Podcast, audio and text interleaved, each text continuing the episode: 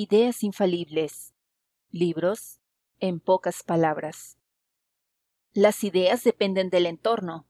Cuando el ambiente fomenta los procesos de exploración, experimentación, conexión y reciclado, la creatividad y la innovación emergen con innumerable variedad y cantidad. El 5 de noviembre de 1955, a Emmett Brown se le ocurrió la idea del condensador de flujo, después de resbalarse y golpearse la cabeza mientras colgaba un reloj en el baño. La visión vino a él mientras estaba inconsciente, y al despertarse, dibujó un diagrama en Y invertida. Treinta años después, logró con éxito el primer viaje en el tiempo.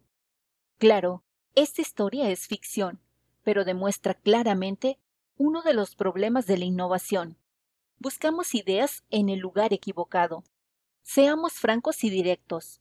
Las ideas no vienen de un chispazo súbito, de seguir un método o receta, o de un solo genio. Además, una buena idea no es suficiente. La necesidad de nuevas ideas es interminable.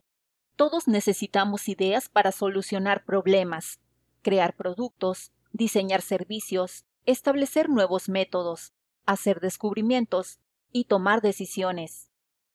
Por si aún no te lo has imaginado, el problema es este. Aunque todos podemos identificar claramente una buena idea cuando la vemos, es muy difícil conseguir una cuando más la necesitamos. Ponemos nuestra fe en los talentosos, tratamos de imitar técnicas y hábitos. Contratamos agencias de creatividad e innovación. Organizamos juntas y asistimos a talleres para conseguir ideas. Pero a la vuelta de un año, la historia se repite. Las cosas cambiaron y de nuevo necesitamos nuevas ideas. ¿Por qué no puede ser diferente? ¿Qué tal si las nuevas ideas pudieran surgir sin tanto ajetreo?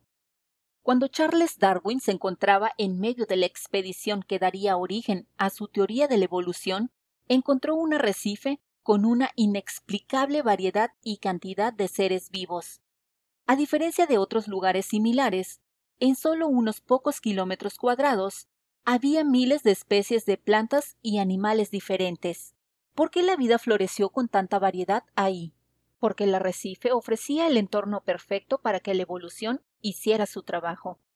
Si bien es cierto que las ideas no surgen siguiendo recetas, cuando se analiza el progreso de la innovación en la naturaleza y la sociedad, un hecho se vuelve evidente.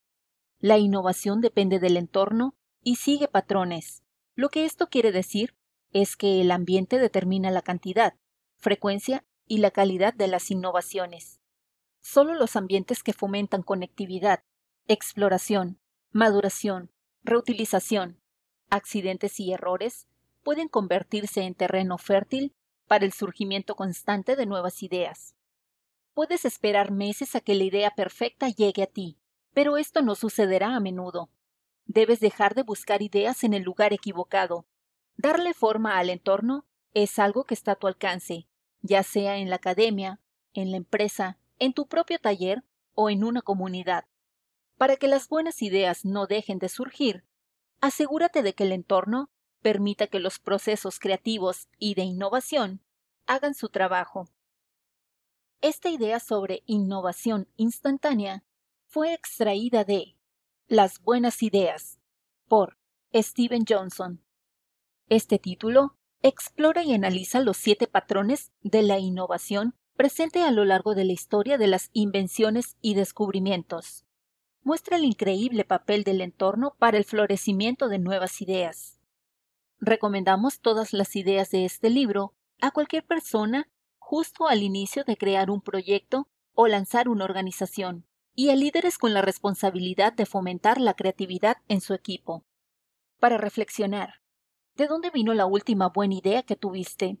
¿Cómo era el ambiente en el que surgió? ¿Por qué crees que puedes volver a tener otra igual pronto? ¿Te gustó esta idea? Suscríbete en ideasinfalibles.com y consigue resúmenes completos en ideasinfalibles.com diagonal premium.